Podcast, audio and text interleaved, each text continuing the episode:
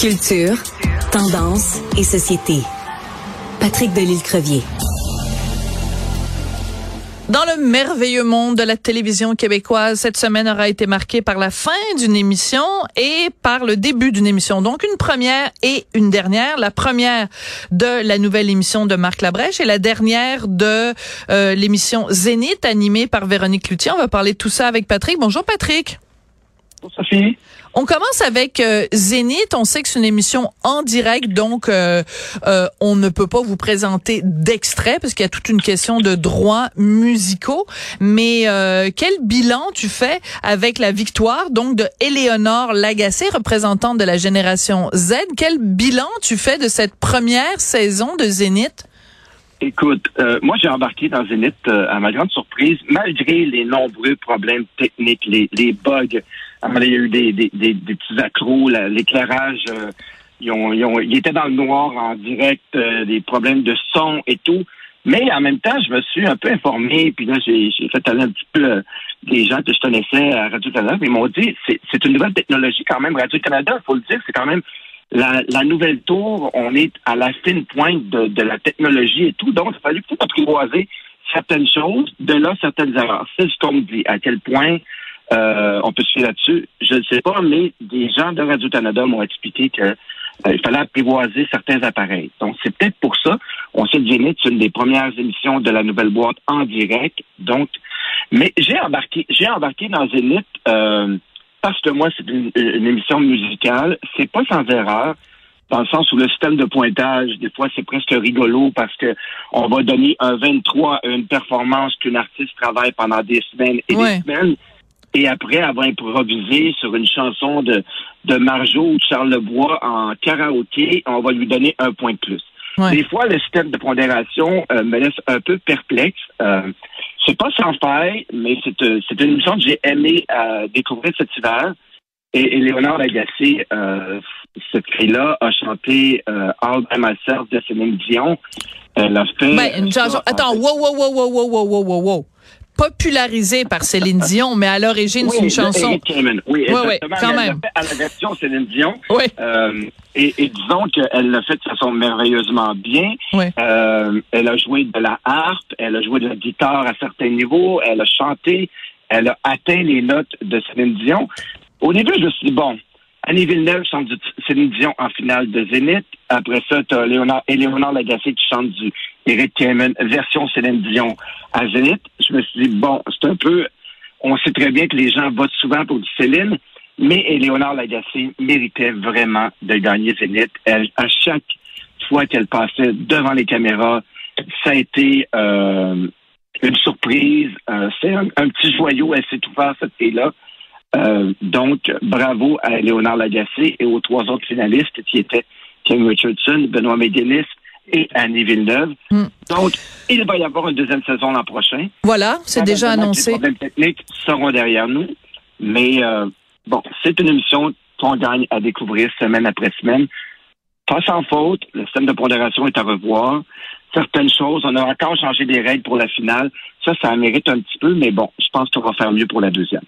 Moi, il y a une question que je me pose parce que, ben, je l'admets, moi, j'ai regardé la première émission, mais le temps me manquant, je ne peux pas regarder toutes les émissions, malheureusement, parce que, bon, euh, la charge de travail étant ce qu'elle est, mais j'avais regardé la première émission, on s'en était parlé d'ailleurs, tous les deux, et euh, j'avais de la difficulté à comprendre l'intérêt du concept. C'est-à-dire que euh, donc les, les performances sont euh, sont euh, euh, divisées selon les générations. Tu as des représentants de chaque génération. Tu as des Norman Brathwaite qui vient défendre l'équipe de sa génération.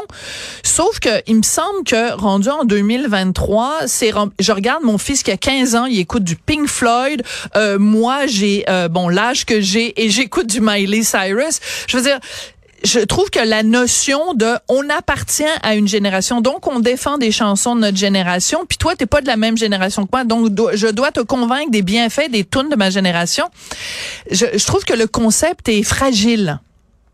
Et surtout que quand tu arrives, euh, quand, c'est la deuxième performance, celle karaoké, tu peux te ramasser à être un boomer puis chanter une, une chanson de la génération X ou Y. Donc, ça va un peu dans tous les sens à ce niveau-là.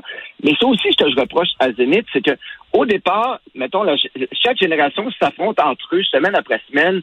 Et finalement, après ça, au final, tu te ramasses euh, où c'est toutes les générations qui font. Il, y, a tout ça qui, qui, fait un, un, petit peu euh, qui accroche. Brouillon. Et, ouais, peut-être. Brouillon. Bon, il y a une deuxième saison, peut-être. Connaissant Véro et euh, et son entourage, ils vont sûrement raviser un peu, parce qu'effectivement, système de pointage, de concept et tout, c'était un petit peu boiteux. Euh, bon, en plus, c'est en direct, donc faut pas trop se tromper. C'est arrivé à quelques reprises. Mais moi, je me dis, deuxième saison, Véronique Cloutier. Laissons ça laissons, laissons la chance. D'accord. Mais comme je te dis, là, c'est vraiment, j'aimais un énorme bémol parce que je n'ai vu que la première euh, émission. Donc peut-être que justement, cet irritant-là. Oui, c'est ça. C'est peut-être que ça m'aurait moins irrité rendu à la, à la dernière euh, émission. Donc, euh, ben voilà. Euh, une deuxième saison pour Zénith. Alors, c'était la première de euh, la nouvelle émission Je viens vers toi de Marc Labrèche et ça me fait beaucoup rigoler à nouveau donc euh, ça me fait beaucoup rigoler parce que quand on, au tout début on nous a annoncé une nouvelle émission avec avec Marc Labrèche, on disait ben il va y avoir des imitations, il va y avoir des sketchs, il va y avoir des puis là, je me disais, ben oui, mais c'est parce que c'est c'est c'est ce qu'il a toujours fait, Marc Labrèche. Dis-moi que l'eau est mouillée. Marc Labrèche va animer une émission où il va y avoir des sketchs. Euh, il va se déguiser puis il va euh, égratigner des gens de la communauté artistique. Ouais, mais c'est ça qu'il a toujours fait. Donc, euh, tu as regardé, toi, la première euh, émission. Qu'est-ce que tu en as pensé? La première et la deuxième. Ouais oui, parce que c'est le mardi et euh, mercredi, c'est ça? Ou mercredi, jeudi? Loin d'être un, coup de cœur, Sophie. Ah euh, oui? J'ai de la misère à trouver où on s'en va avec ça. J'aime beaucoup Marc Labrèche, cela dit, mais je trouve que euh, je me demande à quoi servent les nombreuses les nombreux invités autour de la table, on s'en sert mal. À un moment donné, comme il y a beaucoup de cabotinage, on parle d'impôts, de flip phone, on parle, c'est loin des conventions du talk show évidemment, mais on va un peu dans tous les sens. Euh, à un moment donné, on, se dit quelle odeur de ferme tu préfères? Est-ce que toi, tu vas prendre ton bain chez les gens? Puis la deuxième, c'est encore plus, on mangeait des huîtres et on nous disait, on a demandé à Christine Morancy qui avait, qui aimait pas les huîtres d'en manger une. Puis là, on a appris qu'une huître, si tu la tues pas avant de l'avaler, peut rester dans ton système digestif pendant deux heures et demie. C'est le genre de, de petits propos. Bon, Ricardo qui vient parler de, de reflux gastrique. Euh, c'est un paquet de petits trucs, mais tu dis où ça va? C'est les gens autour de la table sont très peu utilisés. Mm. Euh, Marc Labrèche fait différents trucs, va parler aux gens. Euh, on nous a amené dans l'épisode 1 les Lab qui, qui nous permet de suivre un peu ce que On va l'écouter. Oui, on va écouter parce que donc euh, c'est tout un sketch juste pour expliquer euh, aux gens. Donc c'est les vrais membres de la famille de Marc Labrèche. Donc euh, sa fille est là, son gendre est là, son petit-fils est là et sa mère est là. Et son père est là aussi de façon euh, virtuelle, Gaëtan Labrèche, euh, parce qu'il est décédé, mais c'est comme un espèce d'hologramme de lui. Donc c'est une euh, une une parodie des Kardashians avec la version Labrèchien. On en écoute un petit extrait. Es-tu aussi gentil que moi? Moi, cette année, ce que je veux, c'est qu'on découvre la vraie nature des Labrèchiens. Une famille aimante, unie, avec une passion pour le métier et des gènes récessifs particulièrement robustes. Tu manges pas? Non. Il me reste 170 livres à perdre. J'ai une audition pour un rôle de bébé. S'il faut que je joue un bébé, je vais avoir l'air d'un bébé.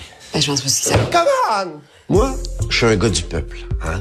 Bon, alors euh, je fais le même mea culpa que tout à l'heure. Donc j'ai, euh, je n'ai pas écouté au complet l'émission euh, de Marc Labrèche. J'ai écouté le segment des Labrèchiens parce que c'était ce qui circulait beaucoup. Et on nous avait prévenu de toute façon en nous disant, ben, de toute façon on est en 2023, on sait très bien comment ça marche. les segments vont circuler. Puis là bon, alors j'ai regardé au complet l'épisode des Labrèchiens.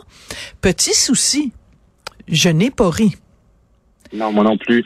C'est un peu ça le problème. Bon, on se dit, c'est juste, on a mis la table, mais en même temps, une première, tu es supposé accrocher les gens et tout. Et moi, il n'y a rien qui m'a accroché dans la première. Et non plus dans la deuxième. Je dirais que la deuxième, je me demandais encore plus où ça allait. Puis là, à un moment donné, dans la deuxième, on fait, un- on fait des avatars de Joe Biden, de Tom Cruise, de Miley Cyrus. On les met autour d'une table. Euh, Marc Labrèche est là, intervient avec eux. C'est pas drôle, ça tombe à plat.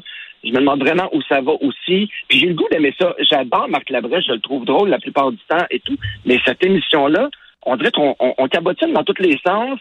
C'est jamais vraiment euh, bon, c'est pas tant scripté.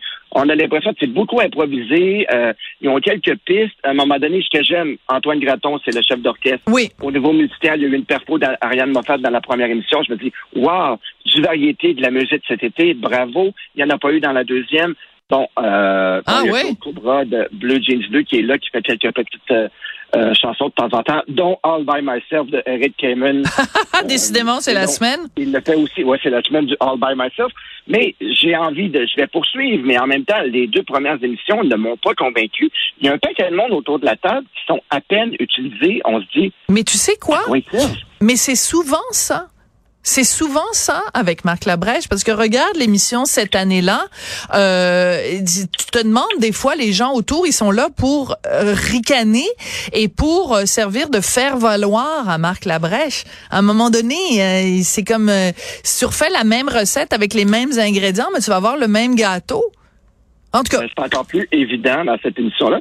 Comme Élise Hilbeau est là, elle parle qu'elle part de l'avion, qu'elle apporterait jamais des leggings, des, dans un avion parce que apparemment ça passe en feu. Fait que là, et voilà. Élise Hilbeau, on la voit ici et là de temps en temps dire un petit mot, mais c'est l'utilisation qu'on a fait d'Élise Hilbeau très peu. Donc, on n'a pas d'entrevue, il n'y a, rien de fond là-dedans, tout est en surface, des petits gags ici et là, on mange des huîtres, du champagne, euh, on parle de reflux gastrique. À un moment donné, dans la, deuxième, il y a un professeur de tantrisme qui vient. Il parle de tantrisme avec Marc Labrèche, mais pourquoi? On Ah ben, ah ben moi je vais te le Donc, dire pourquoi? Voilà. parce que à un moment donné la mère de Marc Labrèche est partie en Inde et là elle a découvert l'amour tantrique. Et normalement quand Marc Labrèche parle de ça c'est absolument hilarant.